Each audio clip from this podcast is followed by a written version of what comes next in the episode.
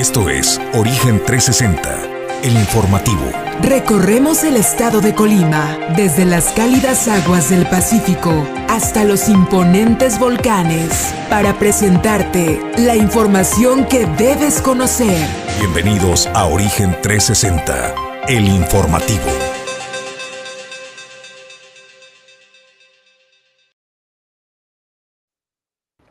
¿Qué tal? Muy buenos días, bienvenidos al informativo de Origen 360.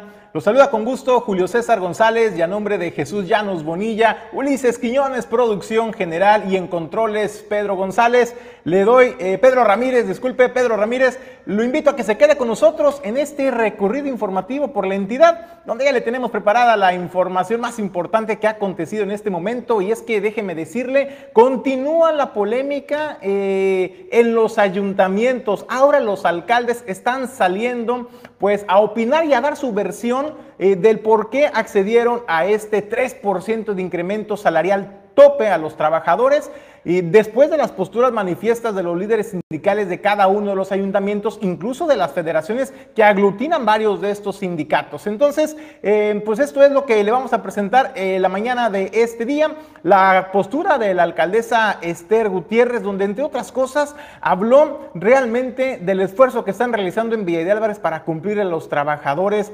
Imagínense pagando laudos eh, que acaban de salir, pero que datan desde hace 2000, desde el 2002, desde el 2012 que no se, les venía pagando a los trabajadores. Entonces, todo esto ha, metido en severas complicaciones a algunos ayuntamientos, particularmente al de Villa de Álvarez, y de esto le vamos a estar platicando en unos minutos. También, pues quien dio la nota el día de ayer, pues fue la gobernadora del estado, Indira Vizcaíno Silva, y es que fue entrevistada en el puerto de Manzanillo.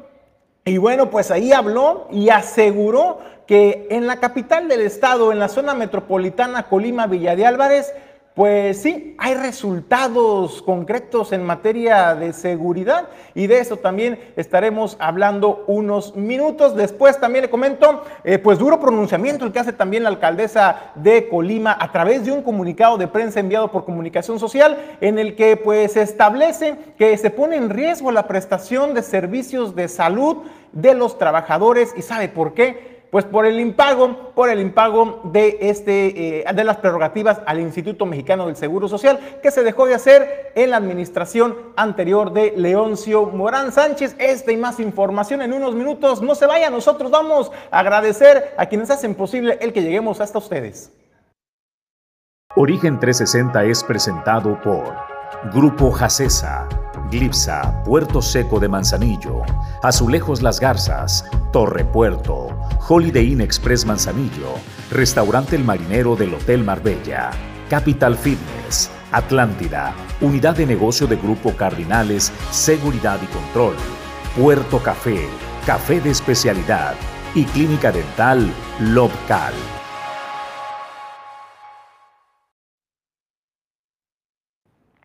Bueno, pues nosotros iniciamos con la información. Yo le pregunto, yo le hago una pregunta al auditorio de Origen 360.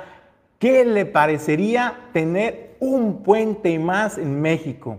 ¿Qué le parecería, eh, no sé, a lo mejor el 13 de noviembre? ¿Sabe usted qué se celebraría o conmemoraría el 13 de noviembre? ¿Y sabe por qué eh, se plantea la posibilidad de que pueda ser, se pueda convertir esta fecha en un puente, así como el de Benito Juárez, ¿no? El pasado 21 de marzo, en donde pues sea de asueto para los mexicanos, de júbilo, de celebración, ¿no? Eh, bueno, pues le tengo, le tengo un dato pues curioso, a mí se me hace un poco curioso, pero bueno, a lo mejor puede ser interesante, no lo sabemos, ¿no? Y todo depende eh, de qué tanta respuesta pudiera tener en los próximos meses, porque desde hace cuatro meses se lanzó en esta plataforma, usted ya la conoce, ¿no? Esta plataforma en redes sociales, change.org, en el que pues la población, la población mundial eh, puede subir algunos planteamientos, iniciativas, propuestas, peticiones a los diferentes entes gubernamentales para que eh, de todos los niveles, hay que decirlo, para que se pueda eh, hacer eco de estas propuestas, llegar a donde tengan que llegar a los presidentes municipales, a los gobernadores, a los presidentes de las naciones, a los congresos nacionales, a la ONU, a donde tengan que llegar estas propuestas y estas iniciativas ciudadanas eh, para que se haga eco, llamen la atención y puedan estar en el foco de atención y del el debate. Bueno, pues esta propuesta, esta iniciativa que surge de una ciudadana, pues particularmente llamó la atención porque propuso el 13 de noviembre eh, como, para que se decrete como día de descanso oficial. ¿Y sabe por qué? Bueno, pues esto en celebración, en júbilo por el natalicio de quién cree usted. Le van a dar tres segundos nomás para que se bueno, pues ya ahí el señor Pedro, el señor que este productor Pedro, Pedro Ramírez, pues ya le está dando, ¿qué digo la pista? Todo, la respuesta. Pues sí, efectivamente, señores, por el natalicio de nuestro presidente de la República, Andrés Manuel López Obrador. Así se hace esta propuesta. Y es que, déjeme decirle, esta propuesta eh, surgió, surgió de una ciudadana eh, que hace esta petición a través de esta, plataforma para que se pueda eh, contemplar esta fecha como día de asueto nacional. Y bueno, lo que llama la atención de esta propuesta es que ya tiene cuatro meses, tiene cuatro meses esta iniciativa presentada por Marisol Ordóñez, quien fue quien lanzó esta iniciativa en esta plataforma de change.org. Eh, tiene más de cuatro meses y ¿sabe qué? Pues eh, tiene apenas, eh, de acuerdo a esta página, 273 firmas. Apenas en cuatro meses no ha logrado permear en el ánimo de la población.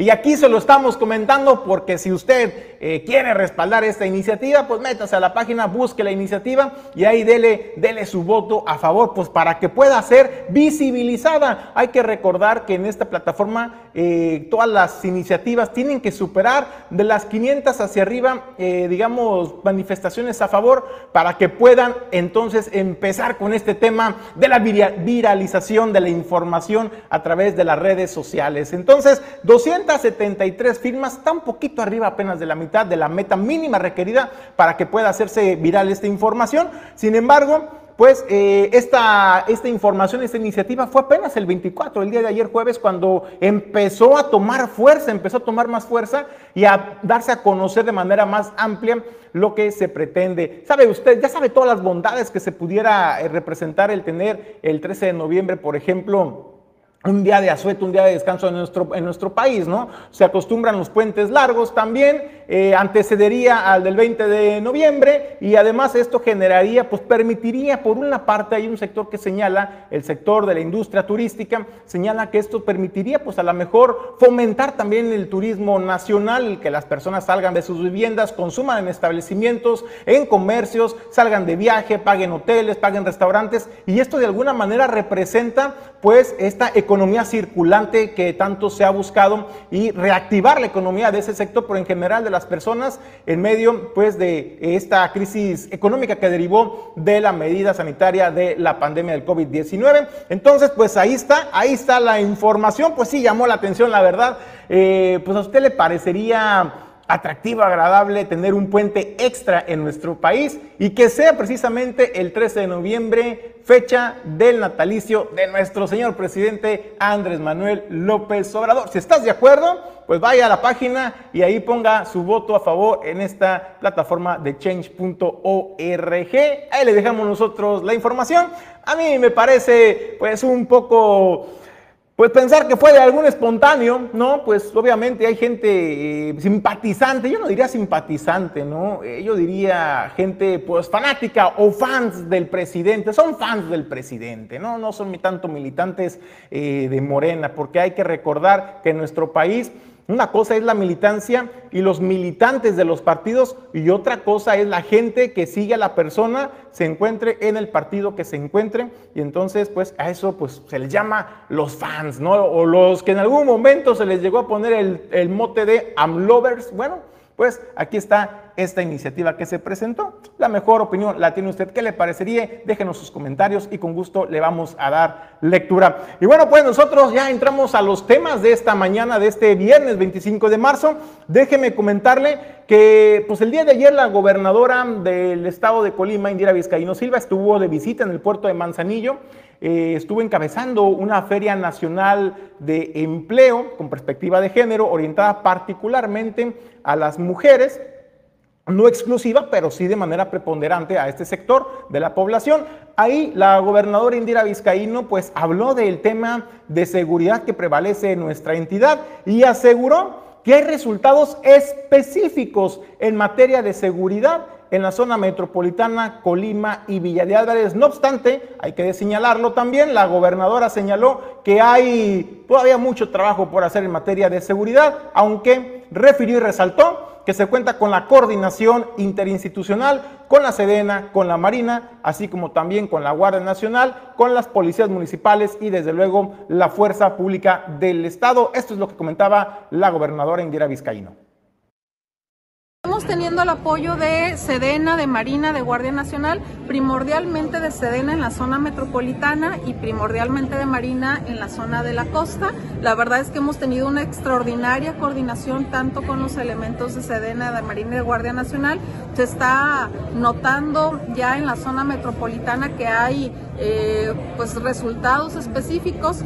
También estoy convencida de que sigue haciendo falta mucho más por hacer que nosotros no vamos a bajar la guardia en ningún momento, pero que estamos teniendo una extraordinaria coordinación con las dependencias federales y eso tendrá que verse reflejado en resultados. El compromiso nuestro es que seguimos atendiendo el tema de seguridad todos los días de manera conjunta, que como gobierno estatal y desde las dependencias del gobierno estatal haremos todo lo que nos corresponda y que eh, estamos teniendo, insisto, una extraordinaria coordinación y comunicación con las dependencias federales.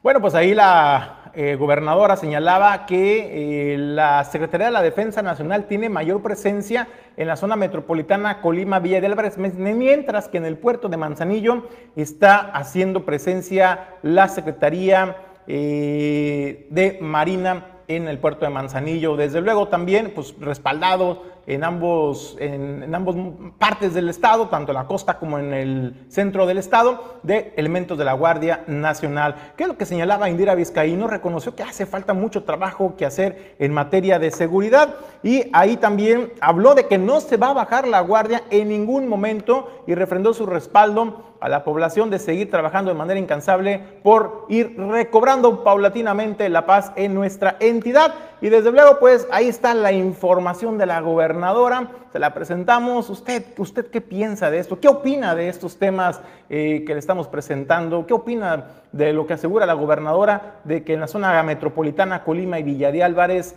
eh, pues están teniendo resultados contundentes en materia de seguridad?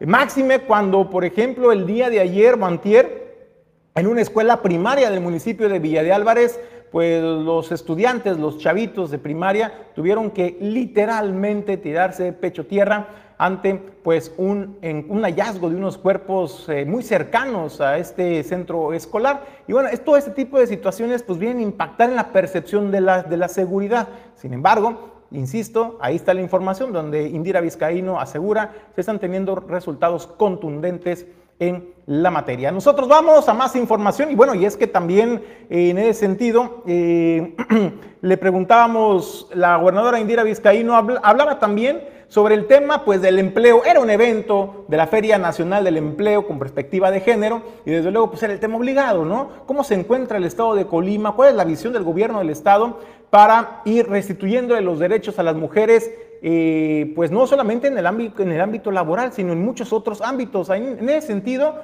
la gobernadora pues refrendó el respaldo de su administración también en este tema tan sensible y señaló que se ha demostrado con hechos el que pues la equidad y la igualdad de género en su administración va y tan es así que es el primer gabinete estatal con una mayor representatividad de las mujeres. No obstante, también reconoció, es en el ámbito laboral donde se presenta la mayor diferencia de eh, desigualdad entre hombres y mujeres, particularmente en la parte de los sueldos. No obstante que en la Constitución establece que a trabajo igual pues salario igual, pero en la práctica pues no, no se aplica esta situación y de esto hablaba la gobernadora Indira Vizcaíno Silva. Hemos avanzado de manera significativa, pero si revisamos paso a paso el número de, por ejemplo, simplemente en el entorno laboral, el número de mujeres y hombres que laboran, por ejemplo, en espacios directivos, de jefaturas y demás, es donde con mayor frecuencia se puede percibir esta desigualdad entre los espacios que ocupamos mujeres y hombres. Pero la verdad me parece que en los últimos años se han dado pasos significativos y que se predica con el ejemplo. Por eso nosotros comenzamos con este primer gabinete paritario, convencidas y convencidos de que así es como tendremos que ir avanzando también. A mí me queda claro que mujeres y hombres tenemos las mismas capacidades, las mismas posibilidades de desarrollar nuestras aptitudes y que además las mujeres cada vez más estamos interesadas en vincularnos con la vida laboral pero con una vida laboral en la que también se respeten nuestros derechos eh, laborales. Desafortunadamente hay cifras en nuestro país en las que sigue habiendo desigualdad salarial, a pesar de que es algo que existe en nuestra legislación desde hace muchos años, ¿no? que a trabajo igual, salario igual. Ahí es donde tenemos que seguir trabajando, tenemos que seguir impulsando y motivando desde la iniciativa privada y desde el sector público para que garanticemos esta igualdad en trato, condiciones y oportunidades.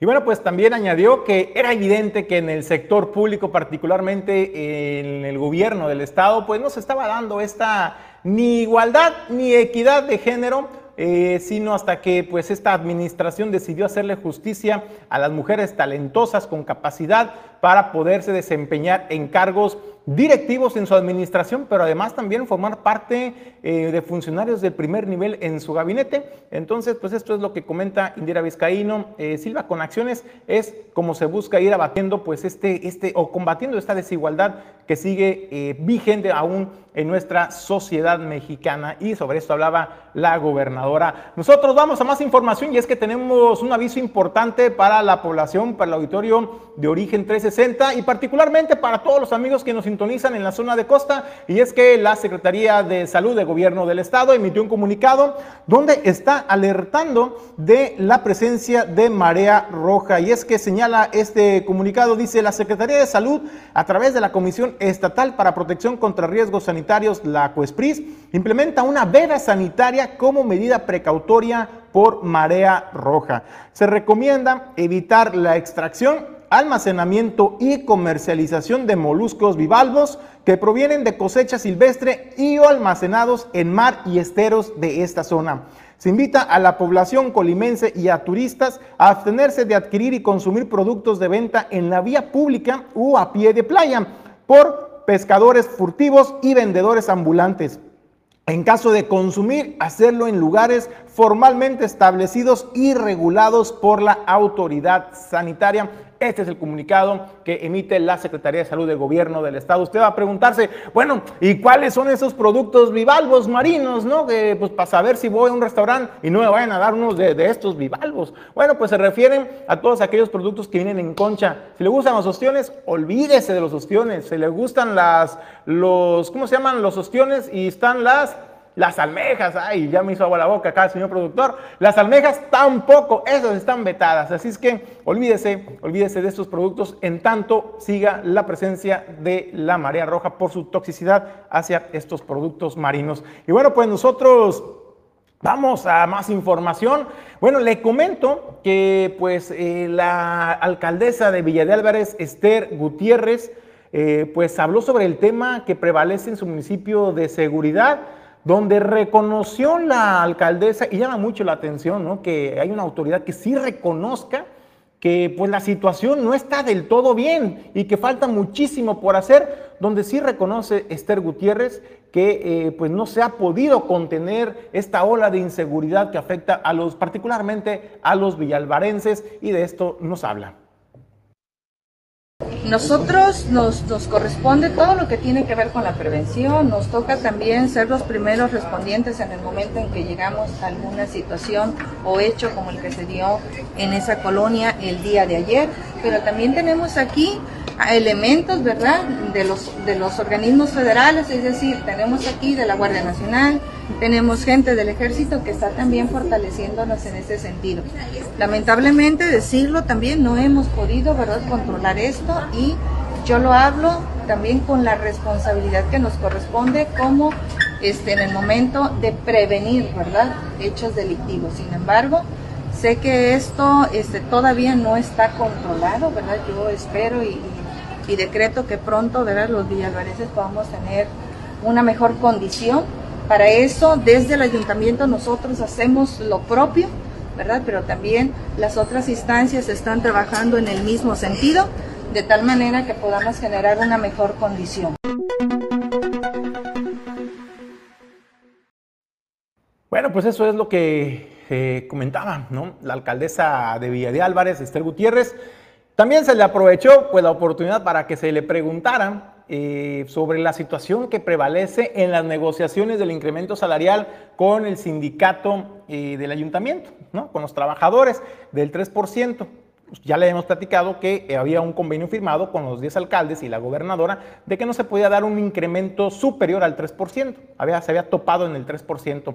Sin embargo, pues ya le habíamos presentado diferentes posturas donde señalan los dirigentes sindicales y de las federaciones también, pues que no les parece justo este 3% porque no responde, ni siquiera atiende, eh, pues de entrada eh, pues los incrementos en los precios derivados de la inflación que supera los 7 puntos porcentuales y en ese sentido, pues, eh, pues la postura, digamos, genérica o general de los sindicatos es no vamos a ceder al 3%. Le preguntamos al respecto a la alcaldesa Esther Gutiérrez y señalaba que no es algo, no es un capricho de que se haya tomado o una decisión sin pensar ni si analizar. Ahí señalaba que como ayuntamiento no se tiene la capacidad financiera ni presupuestaria suficiente para otorgar un incremento superior al 3%. Y es que les mandó un mensaje también contundente a la población, pero también a los trabajadores sindicalizados, y es que señalaban que se tienen laudos por pagar, escuche usted el dato, por más de 120 millones de pesos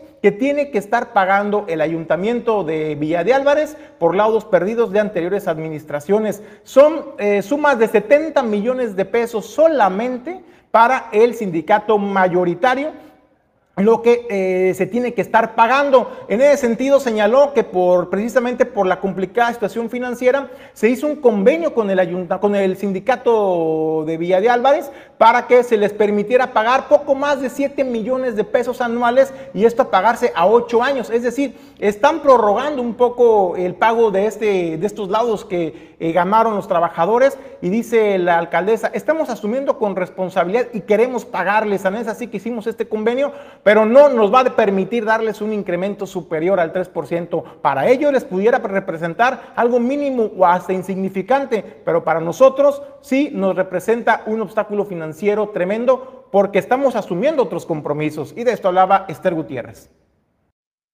Yo quiero partir pues e, en este sentido de que tenemos laudos ejecutorios por más de 130 millones de pesos. No es cualquier cosa, solamente con el sindicato mayoritario son 70 millones. Con ellos ya llegamos a algunos acuerdos y entonces en ese, en ese convenio nosotros le vamos a pagar casi 7 millones 800 mil pesos al año y nos vamos a ir a 8 años para cubrir este adeudo. Sin embargo, hay muchísimos otros este, laudos ya en ejecución, son 120 millones. Con esto yo trato de decirles que pues el municipio no tiene la mejor condición.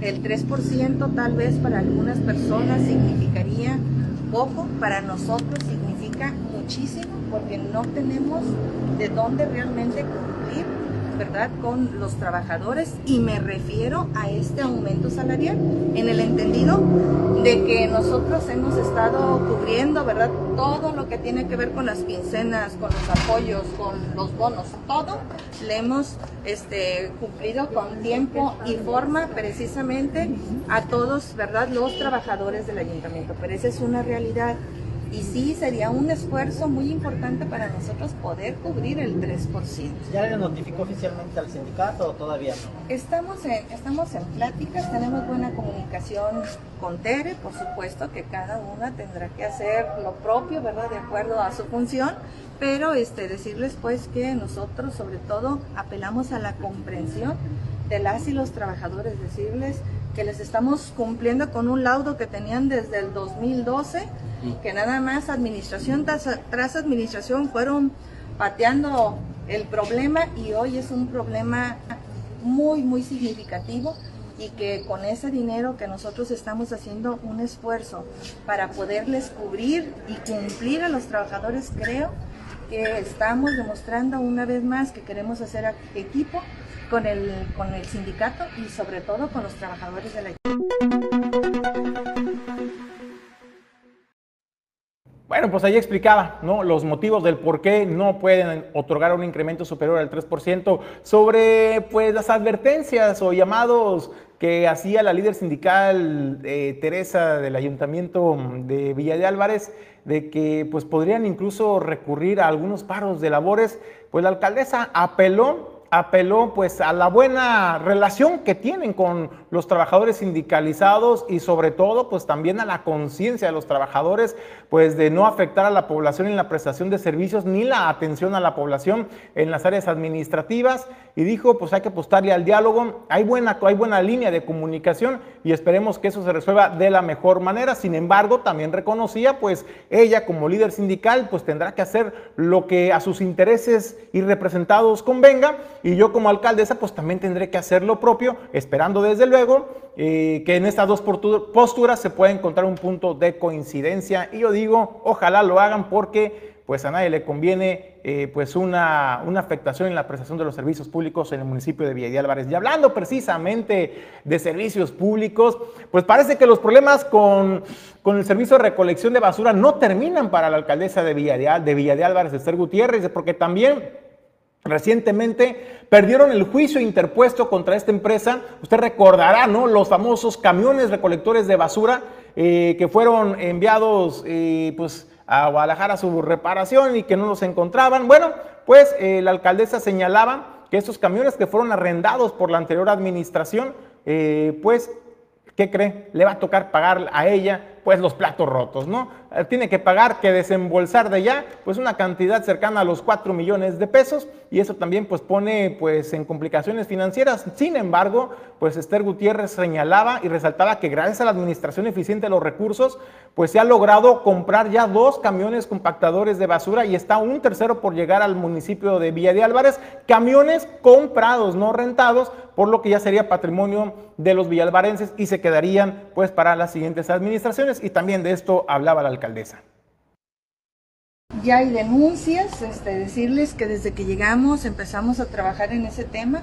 Sin embargo, también tengo que decirles que perdimos, ¿verdad? Esa demanda la perdimos y eso es lo que nos obligó a que pagáramos precisamente este, la renta de algunos meses, ¿verdad? Que fueron cerca de más de 4 millones más la devolución de los camiones, ¿verdad? Que bueno, se me hace lo más injusto del mundo, sin embargo, pues como ya hay también, ¿verdad? Una ejecución en ese sentido, pues tenemos que acatar, ¿verdad? Este, la, demanda y, y, sobre todo decirles pues que estamos transitando entre esa realidad que tenemos, que es un poquito compleja, pero que tenemos también toda, toda la capacidad como para poder reinventarnos y seguir adelante, decirles que ya tenemos camiones, que ya les había comentado en algún momento, ya tenemos dos camiones compactadores que son de nosotros, tenemos pipa, tenemos grúa, está por llegar un camión más, ¿verdad? De, de basura, tenemos uno ya, una camioneta de tres toneladas, toneladas que ya es propiedad del ayuntamiento. Entonces vamos, vamos transitando en ese sentido, porque lo más importante para nosotros es que las personas, ¿verdad?, de nuestro municipio no se queden sin los servicios públicos tan importantes. Bueno, pues ahí tiene, ahí tiene usted la información, momentos complicados financieros por lo que atraviesa eh, la alcaldesa Esther Gutiérrez. Sin embargo, pues se muestra con buen ánimo y con buena disposición y con ganas pues de sacar adelante estos retos que hoy enfrenta su administración. Y bueno, pues eh, nosotros vamos a una breve pausa, agradecer a quienes hacen posible que nosotros estemos ante ustedes.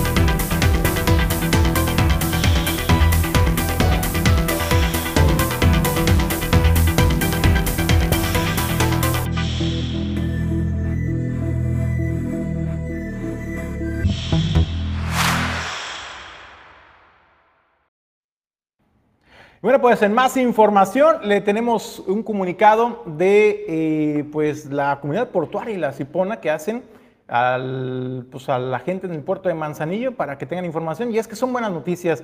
Comenzarán en junio obras para regular el transporte de carga. Derivado de las afectaciones a los ciudadanos por el congestionamiento de las vialidades, se realizó un estudio con el Instituto Mexicano del Transporte para tomar alternativas que ayuden a mitigar el congestionamiento vial.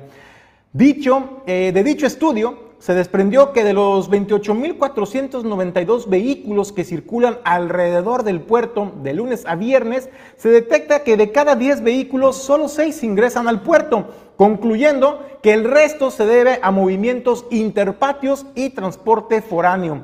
Aunado a ello, las condiciones físico-mecánicas de los vehículos de transporte, la falta de educación vial al no respetar los señalamientos ni las instrucciones de la autoridad vial, transportes eh, que llegan de otros estados de la República sin contar con un patio para pernoctar, entre otros, dice que para contrarrestar esta problemática del flujo vial se gestionó con las autoridades competentes las obras que se enlistan mismas que ayudarán a mitigar esta problemática. Como número uno, se encuentra la ampliación del libramiento Manzanillo El Naranjo de dos a cuatro carriles y con retornos para facilitar el movimiento de los camiones de carga y los vehículos de la población.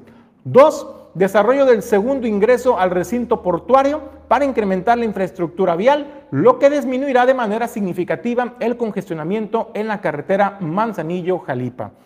Tres, la modernización con concreto hidráulico en las calles Tapeixles, Algodón, José Mesina, carretera a Jalipa, entre otras, lo que mejorará la, movilidad y reducirá el tiempo de recorrido, disminuyendo el congestionamiento vial. También como punto número cuatro está la ampliación de la autopista Armería Manzanillo de cuatro a seis carriles y como punto número cinco, la ampliación del puente de Tepalcates de dos a cuatro carriles mediante una estructura nueva. Cabe precisar que el programa de obras estará iniciando a partir del mes de junio del presente año. Y bueno, pues con esto, eh, pues el puerto le está dando solución a muchos de los problemas eternos que enfrentamos en el puerto de Manzanillo en materia de movilidad urbana, eh, particularmente Estamos hablando pues de la ampliación del libramiento El Naranjo de dos a cuatro carriles y sobre todo también este tramo de la autopista de Puente Tepalcates también con una ampliación importante de dos a cuatro carriles. Obras que usted podrá, podrá decir, bueno, ya no las han platicado, ya no las habían anunciado, pero solamente se quedaban en proyectos. Ha sido hasta ahora en esta administración federal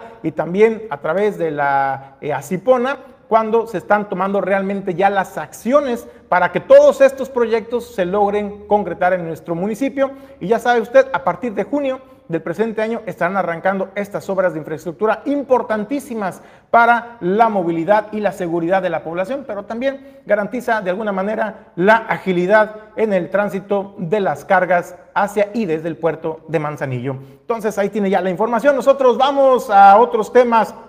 Bueno, pues le comento que cientos de estudiantes del nivel medio superior participaron el día de ayer en esta feria profesiográfica que se realizó en la Universidad Tecnológica de Manzanillo. Ahí el rector, el rector Francisco Cepeda González señaló que la diferencia de la UTEM a otras instituciones educativas pues es que la formación en esta universidad se basa en un plan educativo que pondera la práctica a la teoría. Es decir, es 70% práctico, 30% teórico. Y ahí también el rector enviaba un mensaje contundente a los estudiantes que no solamente van a salir preparados y capacitados para poder enfrentar con las mejores herramientas académicas y profesionales la vida laboral al interior de las empresas, sino que incluso todos aquellos eh, jóvenes y estudiantes egresados que quieran emprender su propio negocio o su propio proyecto van a contar con las herramientas para hacerlo y eso dice es parte de las virtudes y ventajas de, que ofrece la Universidad Tecnológica de Manzanillo. Vamos a escuchar lo que comenta el rector Francisco Cepeda González. Hay otros, otras universidades que presentan oferta educativa parecida a la que tenemos nosotros aquí en la Universidad Tecnológica, pero me dicen, no, yo quiero egresados de la Universidad Tecnológica.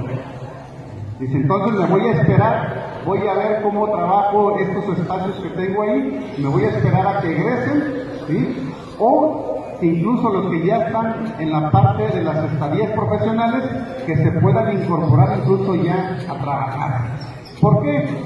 Porque dicen ellos que ya probaron a nuestros egresados en el campo laboral y que ese valor agregado que se les da en la formación académica y técnica aquí en la Universidad Tecnológica les da un paso adelante de los egresados tradicionales de otras universidades. Por ello, tengan muy en mente la posibilidad de que la decisión que ustedes tomen para estudiar una carrera profesional sea la universidad tecnológica y seguro estoy que van a ser de los, en los próximos años de los egresados que van a estar esperando con ansias el sector empresarial para que se incorporen a laborar en sus empresas. Pero también estamos incorporando valores extras como en la formación de emprendedurismo para que no solamente estén pensando quién les va a dar empleo cuando salgan de la universidad, sino que ustedes ya salgan con la posibilidad de generar su propia empresa. Son los valores agregados que le estamos dando a la Universidad Tecnológica para que sus egresados tengan esa posibilidad ante, ante este mercado global competitivo que tengan ese valor agregado como egresados de la Universidad Tecnológica. Tenemos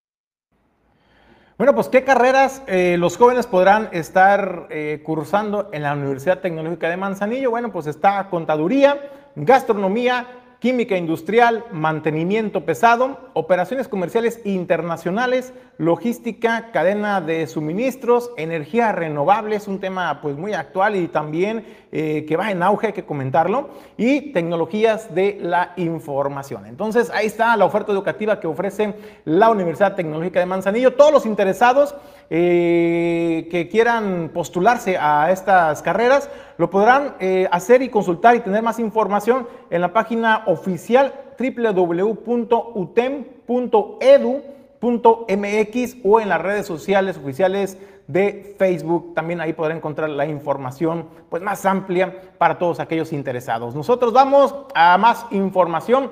Le comento que en el estado de Colima, de acuerdo a datos de información proporcionada por la Subsecretaría del Trabajo del Gobierno del Estado, hay 12 mil personas en situación de desempleo. Así lo dio a conocer el titular de esta dependencia, Javier Torres Pinto, quien señalaba que es el municipio de Tecomán y el de Manzanillo los que encabezan pues, eh, pues la mayor incidencia ¿no? de, de personas en situación de desempleo. Ahí señalaba Esto eh, lo informó en el marco, en el marco de la Feria Nacional para la Inclusión Laboral de las Mujeres, que ya le habíamos comentado nosotros hace unos minutos, en la que se ofertaron más de 300 plazas y participaron también 50 empresas del estado de Colima ofreciendo oportunidades laborales particularmente para las mujeres, pero también, también hubo varones y hombres que acudieron en busca de una oportunidad de empleo, también fueron atendidos y esto es lo que comentaba Javier Pinto Torres. Hay una recuperación en el empleo, hay una recuperación en el empleo que poco a poco se ha venido dando. Tenemos una tasa todavía de desempleo de, más del 3.5%, cosa que todavía es, es alta. Números, si estamos tomando de referencia que la población económicamente activa con respecto a la población total, que andamos alrededor de los 600 mil, eh, la población económicamente activa históricamente en Colima hemos andado entre un 48 y un 52%. Esto redondeémoslo en 50, estamos hablando de 300 mil 300 mil colimenses que estamos en el sector de la, de la fase de económicamente activos, por lo tanto estamos hablando más o menos como de 9 mil a 12 mil trabajadores o ciudadanos colimenses que están en una tasa de desempleo.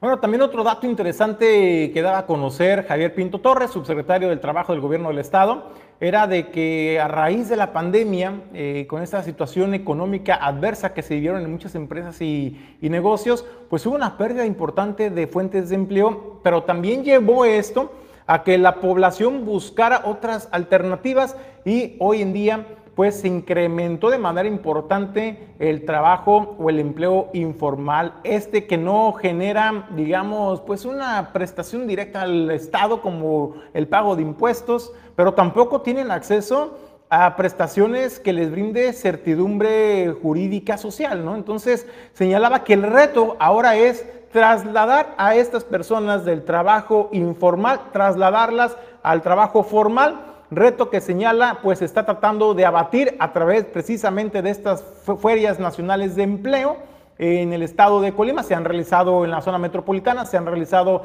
también recientemente en el municipio de Tecomán, ayer fue el turno de Manzanillo y seguirán realizándose estas ferias nacionales de empleo para eh, pues informar de la oferta laboral a todo este sector y recuperando un poco también incorporándolos al formal, al empleo formal con el pago de prestaciones de ley desde luego y lo que todo esto representa para la tranquilidad. ¿En qué se están empleando? Los eh, trabajadores eh, informales, bueno, pues señalaba Javier Pinto que muchas veces pues las familias se quedaron sin un ingreso en el hogar, ya sea que papá o mamá fueron despedidos y emprendieron algún negocio, algún pequeño negocio, venta de comida afuera ahí en su colonia o incluso las ventas también por internet también se incrementaron. Dijo desconocer con precisión el dato, la cifra exacta de cuánto se incrementó el trabajo informal en el estado de Colima.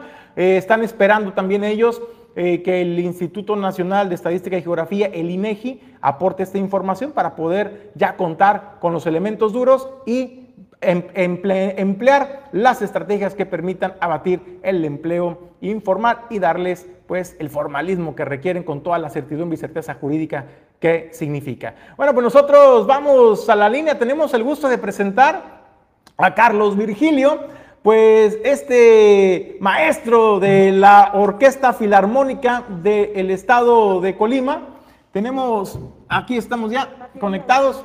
¿Cómo estás? Eh, Carlos, muy buenos días, ¿cómo estás? Eh, pues un gusto saludarte de nueva cuenta, pues llegó la fecha, ¿no, Carlos? La fecha prometida, el día, hay que decirlo, lo estamos esperando con ansias porque pues hace mucho tiempo, Carlos, años diría yo, no tenemos un evento de esta calidad. Platícanos. Pues sí, muy emocionados. Eh, primero, gracias por la invitación. Eh, muchísimas gracias estar aquí esta mañana eh, compartiendo esta información con todo el auditorio. en serio, muchas gracias.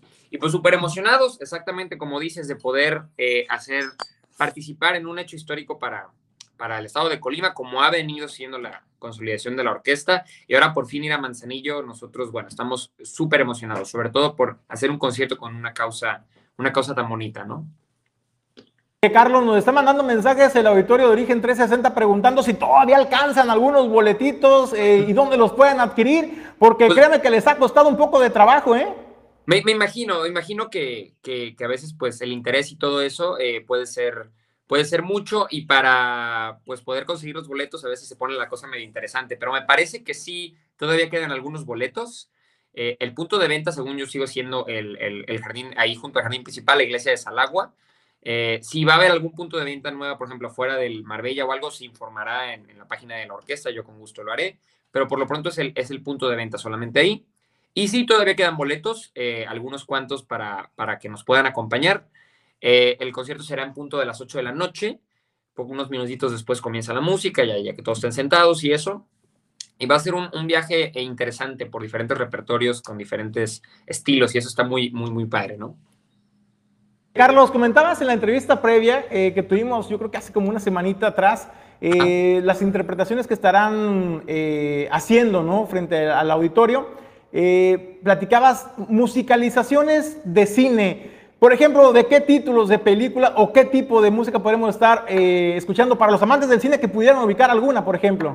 Claro, para todos los, eh, cinéfilos. Vamos a hacer un poco de música. John Williams, quien conozca a John Williams, pues la persona más nominada a los Oscars no es un actor, sino un compositor y es es John Williams. Vamos a hacer algo de, sus trabajos con Steven Spielberg, que la verdad no queremos quemar porque sí queremos que sea una sorpresa para el momento, pero es algo de, del cine de Steven Spielberg.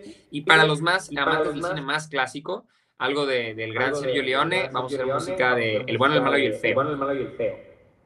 Oye, yo acá queriendo quemarte, ¿no? Este, la, en exclusiva para Maranzanillo, pero bueno, ya ahí tienes, nos dices un adelanto, lo cual estamos pues, agradecidos, eh, Carlos, pero pues hay que guardar, ¿no? También la cerecita del pastel. De John Williams sí podemos darle adelanto, va a ser música de, Jurassic Park, del Parque Jurásico, ¿no? Entonces, poder hacer eso eh, para todos los amantes del cine de Spielberg y de los noventas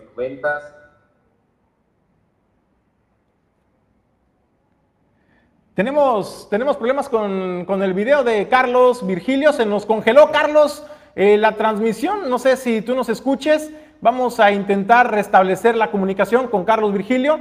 Bueno, pues ya saben, ¿no? Todavía estás a tiempo. Si no has adquirido los boletos, estás a tiempo de hacerlo. Es hoy a las 8 de la noche en el Salón de Eventos Marbella. Recuperamos la comunicación con Carlos Virgilio. Virgilio, te pido una disculpa por la tecnología. No, ya ves que siempre, siempre nos juega por ahí pues algunas cosas, ¿no? Claro, claro, no, pasa. Completamente normal, no te preocupes. Bien, eh, nos están eh, preguntando, menores de edad, por ejemplo, los chavitos, de repente pues pueden ser eventos eh, que a lo mejor ah, para ciertas edades es este, posible llevarlos, ¿no? por ejemplo, ¿hasta qué edades podían estar los jóvenes? Para los padres de familia que nos están preguntando, que están interesados en acudir en familia, pero pues sabemos que por el tipo de evento cultural, pues a lo mejor los chavitos no van a aguantar tanto tiempo, ¿no? Estar en, en la silla ahí quietecitos. Claro, restricciones de edad tal cual no hay. Sin embargo, yo sí, eh, por experiencias previas con concierto y eso, tal vez niños muy, muy chiquitos sí pueden llegar a cansarse un poco, ¿no? Pero pues también va a estar muy dinámico el concierto y es muy padre para los chiquitos conocer a la orquesta y todo esto. Entonces, la verdad, depende mucho de, cada caso, pero no hay restricción de edad. Claro que, ah, digamos, a partir de los 5, 6, 7 años ya es cuando realmente se empiezan a interesar muchísimo y, y dimensionan, ¿no? Hasta de ahí les puede salir la, la pasión o la, curiosidad de comenzar a tocar un instrumento de los que forman parte de la orquesta, ¿no? Entonces, en ese sentido, no, la verdad, eh, creemos que para, para toda edad es, es, buen momento para conocer la música sinfónica. Excelente. Carlos, pues agradecerte, agradecer la mañana en Origen 360, reiterarle, ¿no? La invitación a la población del puerto de Manzanillo. Créame, créeme, Carlos, que yo he escuchado comentarios increíbles, la expectativa que se tiene es que bárbaro, ¿no? Está desbordado los ánimos, porque yo insisto, Carlos, o sea, no hemos tenido un evento cultural de esta calidad y pues qué mejor que sea de la Orquesta eh, Filarmónica del Estado de Colima. Así es, y me gustaría concluir con eso que, mencionas. Eh, eh, la palabra es clave ahí, eso. nosotros le apostamos muchísimo a la calidad, a eventos culturales de calidad, las bellas artes para todo mundo. Eh, llevarlo a todos los municipios. Y con esto, pues bueno, vienen eh, varios músicos de diferentes estados de la República, se suman a la base de músicos colimenses que ya tienen trabajando aquí varios, bueno, ya más de dos años. Entonces se forma otra vez una orquesta de un nivel de músicos importante. Y bueno, la verdad el repertorio está padrísimo, entonces creo que va a ser una experiencia muy, muy eh, memorable para todos. Excelente. Carlos Virgilio, pues muchas gracias por la entrevista y desde luego pues mucho éxito en esta presentación. Será la primera en el puerto de Manzanillo, tengo entendido, no es la primera, con esta debutan en el puerto. Es correcto, es nuestro debut en Manzanillo y para eso pues estamos emocionadísimos. Excelente, esperemos que no sea la última y que tampoco pase mucho tiempo para volverlos a tener acá, eh, Carlos. No, queremos estar recurrentemente eh, en Manzanillo. Eh, mencionar importantemente que, eh, este concierto en particular sí tiene una causa, ¿no? Que es el, tema de la construcción del centro parroquial en Marimar, ¿no? Es la invitación del padre Jaime que nos hace y nosotros, pues, obviamente entendimos esa invitación como dos cosas, una oportunidad para ayudar y una oportunidad para eso, llevar la música, ¿no? A Manzanillo. Entonces, ahora sí que son, en el, en el, mejor sentido, son dos pájaros de un tiro, ayudas a una causa padre para desarrollar una colonia como es Marimar, con la compra de tu boleto, y aparte vas y disfrutas un concierto de orquesta, apoyas también a la orquesta. O sea, en ese sentido es un, es un ganar-ganar bien bonito para este concierto. Y ya en ocasiones futuras sí habrá eventos ya, digamos, de diferente, diferente carácter, podemos ser ya eventos más con música de cine, más con música sinfónica, más con música mexicana.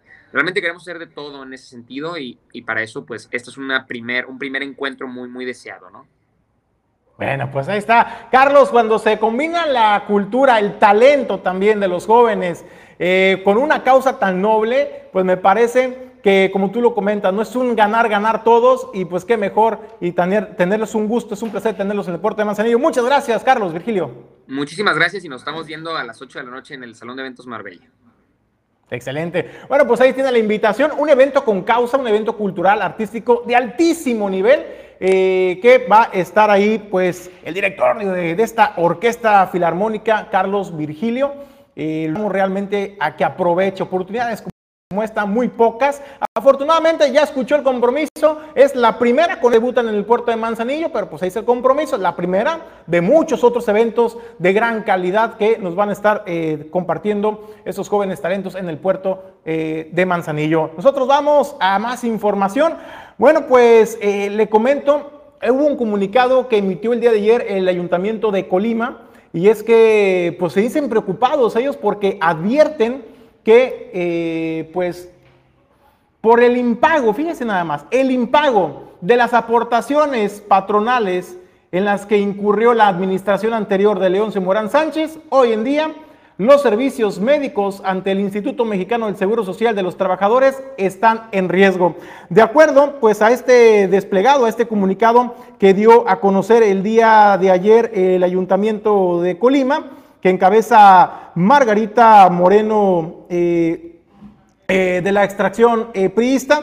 Bueno, pues ahí señalaba, para que usted pueda tener la información completa, que el Ayuntamiento de Colima está en riesgo la prestación de los servicios de salud de las familias de los más de 1.700 trabajadores del municipio en activo y jubilados.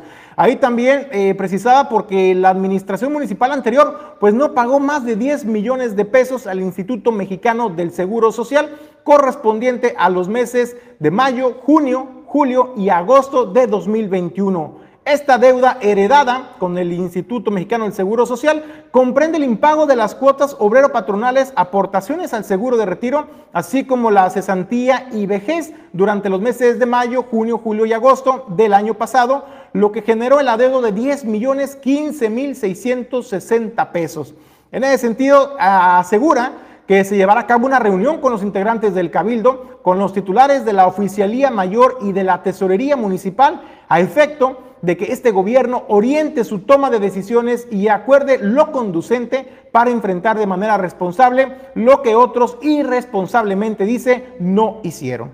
Una afectación de esa magnitud precisa imposibilitaría a la actual administración cumplir con obligaciones con los trabajadores, como la prestación de servicios médicos, así como el pago al personal que integra la plantilla del personal. Señaló también que funcionarios del IMSS han manifestado que conforme a la normatividad que rige a ese instituto y conforme a lo dispuesto en el convenio de incorporación voluntaria suscrito con el municipio, es procedente una afectación a los ingresos por participaciones federales por el mismo monto de los 10 millones 15 mil 660 pesos. Esto es la información que emite el ayuntamiento de Colima, la administración de Margarita Moreno.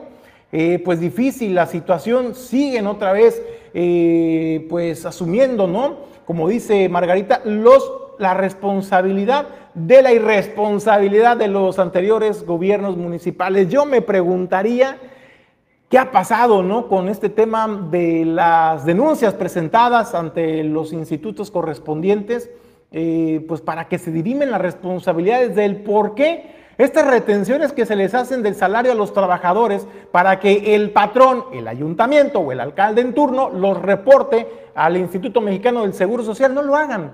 ¿Dónde quedó este dinero, estas retenciones que le hacían a los trabajadores y que no fueron enteradas? Yo no le quiero poner nombres, señores, pero esto a mí me suena a desvío de recursos, porque si tomas un recurso que va etiquetado para un, para un fin y no llega al destino, algo, algo se perdió. ¿En dónde se perdió? Hay que investigarlo y pues esperemos también en aras de la transparencia, de la responsabilidad y rendición de cuentas, pues que se presenten también las denuncias correspondientes ante las instancias. Y bueno, pues eso es eh, lo que señala el ayuntamiento de Colima. Ya pues del incremento del 3%, pues ni hablar, ¿no? Está complicada la situación en en el Ayuntamiento de Colima. Vamos a más información. La presidenta de la Cámara Nacional de la Industria Restaurantera y Alimentos Condimentados, Canirac, Beatriz Ferreras Bernardo, se congratuló porque el pasado fin de semana, que concluyó este lunes, esta semana, pues se tuvo una demanda de los servicios o afluencia de comensales en los restaurantes del 95%. Esto supera eh, a la ocupación o a la demanda de servicios registrada en puentes vacacionales previos. Esto refleja la confianza, dijo ella, de los turistas por regresar al puerto de Manzanillo, por salir a los restaurantes y señalaba que están más que listos y con todos los ánimos de recibir a la temporada vacacional más importante del sector, eh, no solamente restaurantero, sino de la industria turística, que es Semana Santa y Pascua. Esto es lo que comentaba la presidenta de Canirac Manzanillo, Beatriz Ferreras. Estamos muy contentos, como ya lo había comentado, los puentes anteriores habíamos tenido muchísimo éxito y esto no fue, este no fue la, excepción. Eh, y esperamos que así, así seguir bajo esta temática, que la gente sienta la confianza de venir a Manzanillo, de sentirse a gusto en los restaurantes, de poder salir, poder disfrutar eh, toda la gastronomía que tenemos para ofrecerles aquí en Manzanillo. Si, si estuvimos en la otra ocasión al 90%, yo calculo que ahorita estuvimos a un 95%. Entonces creo que es muy bueno. Ya hemos podido subir, eh, ampliar los aforos de los restaurantes, que eso también nos ayuda a tener más, eh, más gente en, en, los restaurantes. Entonces, bueno, pues todo, todo aporta. Sí, así es. Este, los estamos esperando a todos como agua de mayo, dirían por ahí. Eh, muy contentos de recibirlos en Manzanillo y sí con la expectativa de, volver a recibirlos a los que ya vinieron o a, gente nueva que venga a conocer Manzanillo, nuestras playas, nuestros atardeceres y repito, toda la gastronomía que tenemos para ofrecerles a, todos los, visitantes. Definitivamente eso ya, quedó para, ya llegó para quedarse. Eh, nosotros como restaurantes siempre hemos seguido los, eh, las medidas sanitarias, pero obviamente con el, con el tema del COVID cuando inició nos pidieron ciertos lineamientos diferentes como fue el gel, el cubrebocas, que eso ya definitivamente no va a cambiar. Nosotros en todos los restaurantes los tenemos a la entrada y se pide eh, en los restaurantes que entres con el cubrebocas, si hay buffet, que traigas, eh, que portes tu cubrebocas para, para poder servirte incluso para ir al baño, o sea, para moverte en el interior del restaurante sí es importante traer sus cubrebocas. Por, eh, por pues ahora sí que por seguridad de todos, ¿no?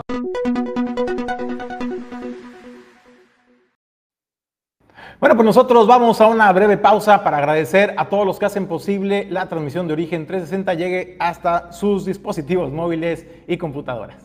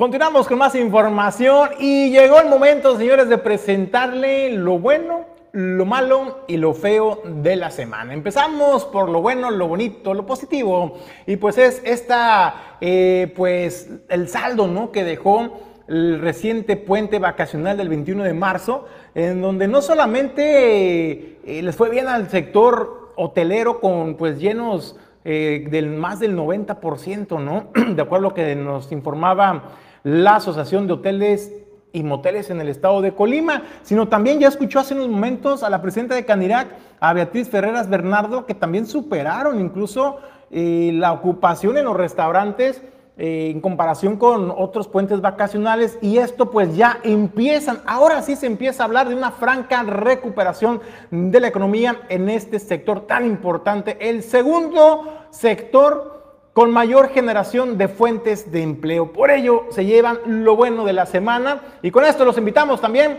a que vengan y nos visiten en el puerto de Manzanillo. En general en el estado de Colima hay unos destinos naturales hermosos en la zona alta, en la zona de costa y que vengan a disfrutar en familia en esta temporada vacacional de Semana Santa y Pascua para que a todos nos vaya mejor. Y desde luego pues vamos a lo malo. Lo malo pues es esta denuncia que nos hacían los eh, amigos transportistas de Amotac sobre la inseguridad en carreteras, donde se han incrementado los robos a este sector hasta en un 90%. Pero ¿sabe qué es realmente lo malo de esa situación? Eh, pues que en, en los hechos que se cometen para robarles la carga a los operadores, pues ha habido choferes que han perdido la vida. Eso es eh, lo malo de la semana, donde también pues dejan entrever pues una ineficiencia de las autoridades del gobierno federal para atender con eficiencia este tema eh, que se presenta, ya lo habíamos comentado, en carreteras o en tramos carreteros plenamente identificados y que no obstante las autoridades no han sido capaces de implementar un dispositivo de seguridad para atajar este problema y sin embargo los delincuentes pues siguen haciendo de las suyas con total impunidad, mientras que las familias de los trabajadores eh, del volante pues siguen en la zozobra cada vez que salen a carretera pues eh, sus familiares. Esto es lo malo de la semana. Lo feo, lo feo de la semana, señores, pues ¿qué cree que es? ¿Cuál tema cree que es lo feo de la semana? Pues el desabasto de medicamentos, caramba, eh, otra vez prevalece en el estado de Colima esta situación tan lamentable donde no se tienen gasas, no se tiene ni siquiera alcohol para hacer las curaciones más básicas. Estos insumos los tienen que comprar de la bolsa de los trabajadores, de los enfermeros, de los doctores. Ya no hablemos del instrumental médico quirúrgico para hacer intervenciones eh, pues más especializadas. Y pues en medio de todo se encuentran los enfermos, se encuentran los que están padeciendo de dolores de esas enfermedades porque pues no tienen los recursos o los insumos suficientes en los nosocomios, en los hospitales del estado para dar, brindarles una atención digna y de calidad. Esto es lo feo de la semana. Y yo digo, ¿usted recuerda? ¿Usted recuerda cuando vino el presidente de la República, Andrés Manuel López Obrador? Sí, hay que mencionarlo, señores. Eh, hay que mencionar y hay que decirlo. Fue en noviembre del 2021 cuando el presidente de la República estuvo en la capital del estado eh, con la gobernadora Indira Vizcaíno y ahí señalaba y regañó incluso al director del Instituto Mexicano del Seguro Social y se mostró muy molesto el presidente ante las cámaras, eh, pues cuestionando del por qué esta situación del desabasto de medicamentos, porque desde entonces se le hizo del conocimiento. Ahí el presidente hizo un compromiso de que él no iba a poder dormir tranquilo en tanto no se subsane el desabasto e insumos de medicamentos e instrumental médico en el estado de Colima. Estamos ya en marzo, finalizando el mes de marzo, y pues yo creo que el presidente pues sigue sin conciliar el sueño porque en el estado de Colima seguimos padeciendo el desabasto de medicamentos y hay que decirlo también, la indolencia de las autoridades del sistema de salud estatal y federal que no se han pronunciado ni han dicho nada ante estas reiteradas manifestaciones de los trabajadores de este sistema tan importante en el estado de Colima, que es el de salud. Nosotros dejamos aquí lo bueno, lo malo y lo feo de la semana y vamos pues algo agradable ya para cerrar con broche de oro el día de hoy y, ya disfrutar del fin de semana. Os vamos nosotros a las recomendaciones que nos preparan el cine para este fin de semana y las plataformas de streaming que podemos encontrar en Netflix y en otras plataformas como Disney Plus, HBO, en nuestros hogares y disfrutar en familia. Bueno, pues Fernando Asensio con las recomendaciones. Luces, cámara, acción. Esto es Séptimo Arte. Belfast. Sigue la historia de Buddy, un niño que junto a su familia enfrenta los tumultuosos conflictos sociales de Irlanda a finales de los años 60. En Belfast, los unionistas de Irlanda del Norte y los republicanos irlandeses se encaminaban a un momento crítico de su conflicto, uno de varias décadas formándose, donde unos deseaban perseverar sus lazos con el Reino Unido y los otros eran partidarios de la independencia o la integración de la República de Irlanda. Ajeno a este contexto, Buddy está fascinado con la música y dedica todo su tiempo a memorizar todas las canciones que puede, dividido entre la influencia de una glamurosa pareja de clase trabajadora, culta y activista en el movimiento. Actúan Jamie Dornan, Jude Hill, dirige Kenneth Branagh. Ambulancia. El veterano Will Sharp, en un acto desesperado por conseguir dinero para cubrir las deudas médicas de su esposa, recurre a la única persona que sabe que no debería, su hermano adoptivo Danny, Danny le ofrece participar en un robo a un banco, el más grande de la historia de la ciudad. Will no puede decir que no. Cuando su intento de escape sale mal, los hermanos secuestran una ambulancia con un policía herido y una paramédica. Ahora deberán huir de un inmenso dispositivo de la fuerza de seguridad desplegado por toda la ciudad, mantener a sus rehenes con vida y de alguna forma tratar de no matarse entre ellos. Actúan Jake Gyllenhaal e Isa González, Yaya Abdul Matin. Dirige Michael Bay. The Adam Project. Adam Reed es un viajero del tiempo del año 2050 que se ha aventurado en una misión de rescate para buscar a Laura, la mujer que ama, quien se perdió en el continuo espacio-tiempo en circunstancias misteriosas. Cuando la nave de Adam se estropea, es enviado en espiral al año 2022 y el único lugar que conoce de esa época de su vida, su casa, donde vive su yo de cuando tenía 12 años. Actúan Ryan Reynolds, Zoe Saldana, Mark Ruffalo. Dirige Sean Levy.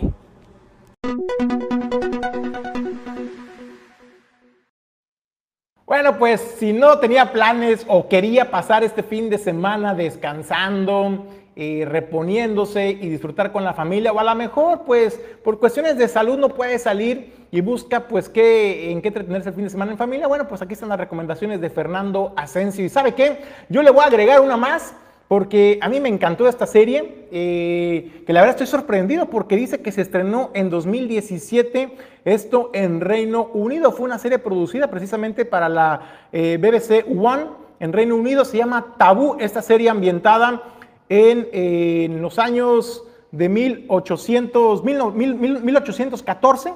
Y no le voy a platicar más, solamente vea el reparto. Tom Hardy y también está eh, Chips Hardy también su padre, producida también por él, y Steven Knight, una serie creada por Steven Knight. Con eso le digo todo para que vea la calidad de producción, de secuencias, de fotografía, la trama te atrapa desde el primer momento. Yo se la recomiendo ampliamente esa serie Tabú, la puedes encontrar en Netflix. Con esto nos despedimos del informativo de Origen 360, no sin antes agradecerle el habernos acompañado. Eh, a nombre de Jesús Llanos Bonilla, Ulises Quiñones, Producción General y Pedro Ramírez en controles. Soy Julio César González. Le deseo que tenga un extraordinario viernes y sobre todo fin de semana. Nos vemos 7 lunes.